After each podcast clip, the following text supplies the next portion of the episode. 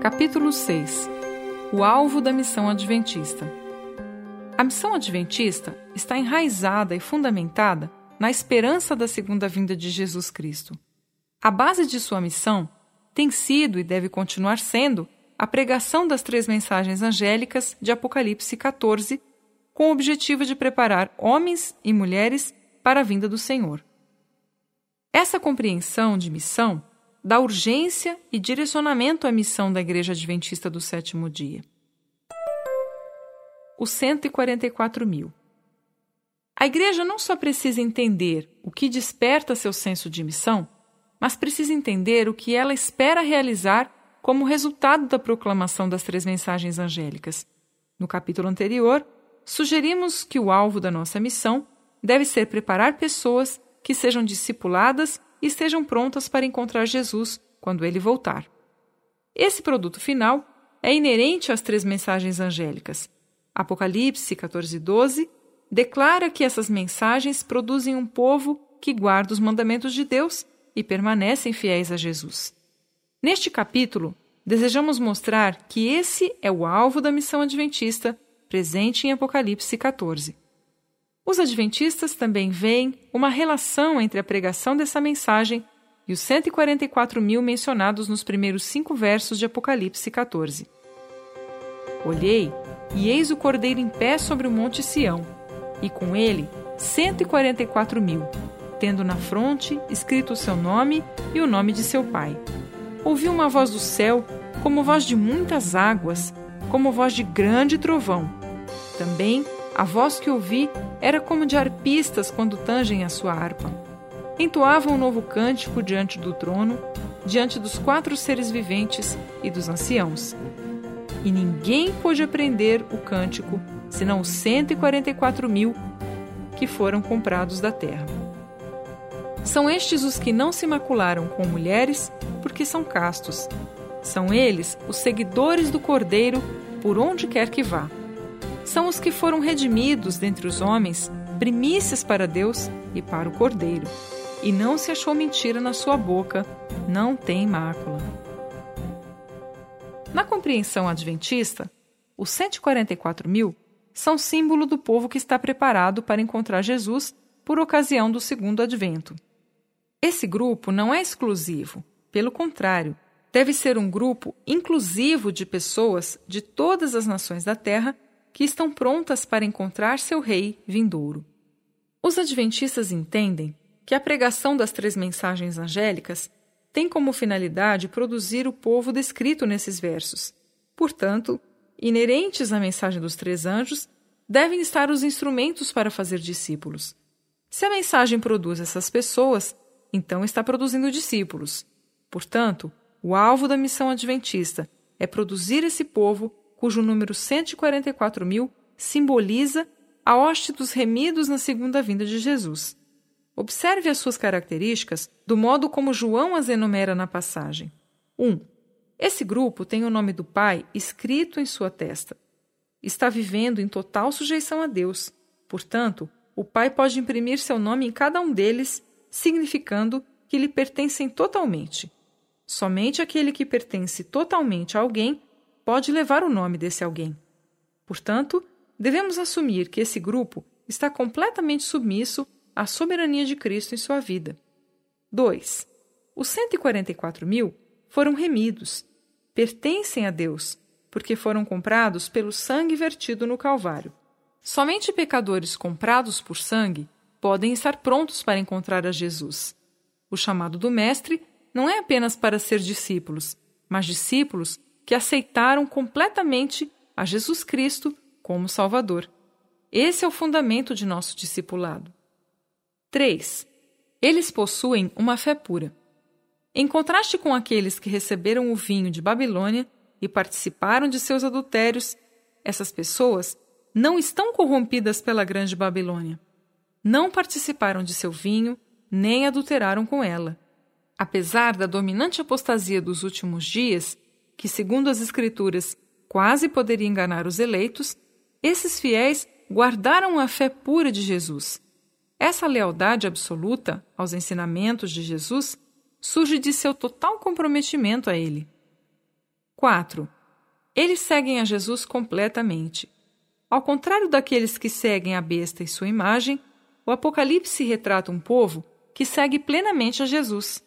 Não só aprenderam, mas seguem tudo o que Jesus ordenou.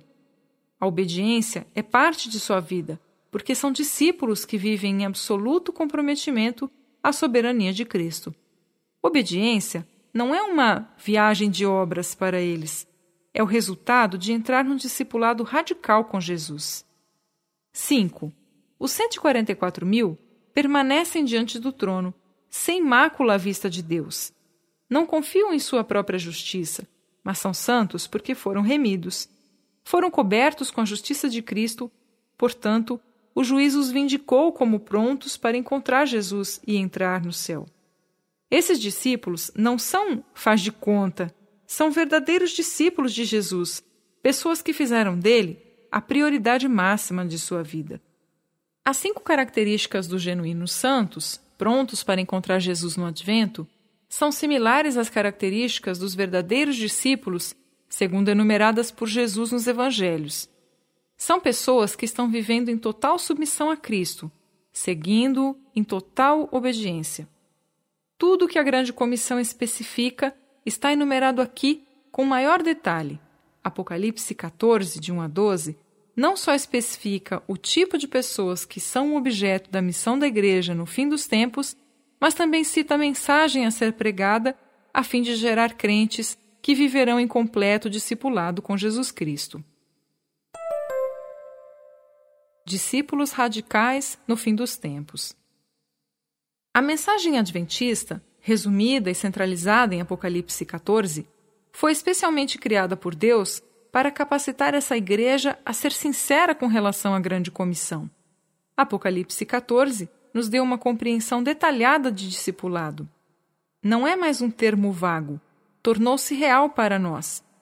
Não há desculpas para sermos ambíguos sobre a missão. Apocalipse 14 esclareceu o discipulado para nós nestes últimos dias. O preço do discipulado no fim dos tempos não é diferente daquele de qualquer outro período da história humana. Deus espera que seus discípulos produzam mais discípulos genuínos e completamente comprometidos em todas as épocas da Igreja.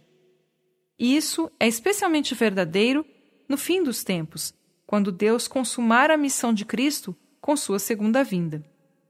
De todos os grupos cristãos preocupados em fazer discípulos, os adventistas do sétimo dia deveriam estar na liderança por causa de sua profunda compreensão da grande comissão, conforme elaborada nas três mensagens angélicas. Se o alvo da missão adventista é produzir as pessoas descritas em Apocalipse 14, de 1 a 5, nossa estratégia evangelística deve seguir o modelo de Apocalipse 14, de 6 a 12. Precisamos pregar essa mensagem única no contexto da breve volta de Cristo. A ordem evangelística, originada na Grande Comissão e elaborada na mensagem de Apocalipse 14, deve ser a norma para o cumprimento de nossa missão. Por isso, o Adventismo jamais pode se contentar em levar pessoas a Cristo, sem levá-las ao discipulado pleno. A missão adventista só pode ser entendida tendo como fundo Apocalipse 14 e a ordem de fazer discípulos da Grande Comissão. Desse modo, o modelo da metodologia evangelística adventista deve ser direcionado para fazer discípulos. Como muitas igrejas hoje se concentram em ganhar membros e receber em comunhão pessoas que simplesmente aceitaram a Jesus como Salvador, elas não têm feito discípulos. Os adventistas não podem seguir as estratégias populares de crescimento, cujo objetivo principal é levar alguém a Cristo e nada mais. O chamado que Deus deu a essa igreja não é só conduzir pessoas a Jesus, mas levá-las a um discipulado radical. Se não evangelizamos segundo esse modelo, estamos falhando e não somos diferentes de muitas outras igrejas. O que torna único o Adventismo é sua compreensão de discipulado. Discipulado e batismo. Nos últimos anos, a escola McGravan de crescimento da igreja tem tido significativa influência no meio adventista. Isso nos ajudou a novamente nos concentrar na missão. Nesse sentido, podemos ser genuinamente gratos. Contudo, um aspecto do pensamento de McGovern criou um resultado negativo, que é sua definição de discípulo limitada à iniciação das pessoas no conhecimento de Cristo. Como resultado de terem aceito essa definição, muitos no Adventismo agora estão sugerindo que o alvo de sua missão é simplesmente levar as pessoas à fé em Cristo, em vez de as tornarem membros da Igreja. Sugerem que os dois alvos sejam separados. Primeiro, devemos trazer as pessoas a Cristo e batizá-las. Depois, ao serem instruídas na mensagem do Adventismo, elas podem ser conduzidas à condição de membro caso desejem. Esse divórcio entre o discipulado radical e os requisitos para o batismo finalmente causará uma missão enfraquecida e defeituosa. Um batismo dissociado da decorrente aceitação de alguém como membro da Igreja é estranho e contrário ao Novo Testamento, que vincula o batismo com o rito de iniciação como membro da Igreja. É também estranho e contrário às instruções de Cristo em Mateus 28,19, segundo as quais seus seguidores devem ir e fazer discípulos. Isso ele tinha previamente definido como muito mais do que a aceitação de si mesmo. Jesus declarou que esse discipular deve ser feito antes do batismo. Uma vez que a pessoa se tornou um discípulo, ela deve ser continuamente ensinada e instruída com relação a viver como um discípulo, gerando outros discípulos. A compreensão de McGavran sobre discipular também está fazendo com que os adventistas percam o foco de Apocalipse 14, de 1 a 12, como alvo e mensagem do Adventismo.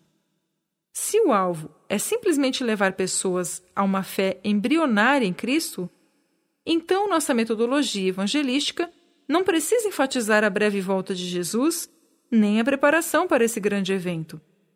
A igreja pode simplesmente levar pessoas à fé em Cristo, a parte do comprometimento e esperança de que elas posteriormente entrem para um discipulado completo. E isso é contrário à grande comissão, que exige o fazer discípulos como pré-requisito do batismo. A entrada de cristãos fracos na igreja, que não entraram no discipulado radical com Jesus, será o resultado final de uma estratégia evangelística que só enfatiza a aceitação de Cristo como Salvador e não comprometimento a Ele como Senhor. Esses cristãos fracos, posteriormente, enfraquecerão o testemunho vivo da Igreja. Wesley e Whitefield O Adventismo deve retornar às suas raízes wesleyanas. Wesley e Whitefield pregaram na mesma época. Ambos foram evangelistas de sucesso Porém, muitos dos conversos de Whitefield não permaneceram, enquanto os de João Wesley floresceram. A diferença se encontra em suas metodologias evangelísticas. Whitefield levava seus ouvintes somente à aceitação de Cristo, enquanto João Wesley se concentrava em envolver os conversos nas reuniões de classes onde pudessem ser transformados em discípulos. George Hunter diz a respeito de Wesley. Abre aspas. Raramente, se é que alguma vez, ele convidou pessoas a aceitarem a Cristo e se tornarem cristãos no ato. Mais frequentemente, ele convidava as pessoas a se unirem à classe, às vezes uma classe nova que iria se reunir naquela noite. Fecha aspas. Já que Wesley procurava fazer discípulos, seu método estava mais em harmonia com a grande comissão do que o método de Whitefield. A compreensão adventista de missão está muito mais em harmonia com Wesley do que com Whitefield. Esse é um dos motivos do espantoso crescimento do Adventismo. Através dos anos, temos enfatizado o discipulado como base para se tornar membro, em vez de uma simples aceitação de Cristo. Por isso temos conseguido conservar a colheita que Deus nos enviou mais do que aquelas igrejas que não tem enfatizado o discipulado. Agora, porém, estamos cada vez mais ameaçados com a perda de conversos. Quanto mais ênfase colocarmos na aceitação de Cristo como base para se tornar membro, E quanto menos ênfase colocarmos no discipulado radical, maior será o número de pessoas que deixarão de permanecer na igreja. Isso é resultado direto da atual metodologia evangelística adventista, que coloca menos ênfase no discipular. Começamos a seguir o caminho de Whitefield em vez do de Wesley. George Hunter escreveu: Meu irmão Wesley agiu sabiamente. As almas despertadas pelo seu ministério foram reunidas em classes e, assim, ele preservou os frutos de seu trabalho. Isso eu negligenciei e meu povo é um cordão de areia.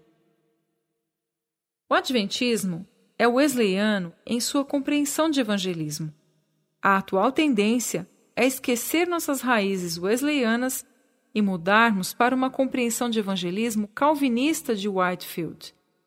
Por causa da teologia calvinista de Whitefield, ele achava que uma vez que as pessoas aceitassem a Cristo, elas estavam predestinadas a serem salvas. Portanto, havia pouco o que fazer na área do discipulado, uma vez que essas pessoas já faziam parte dos remidos.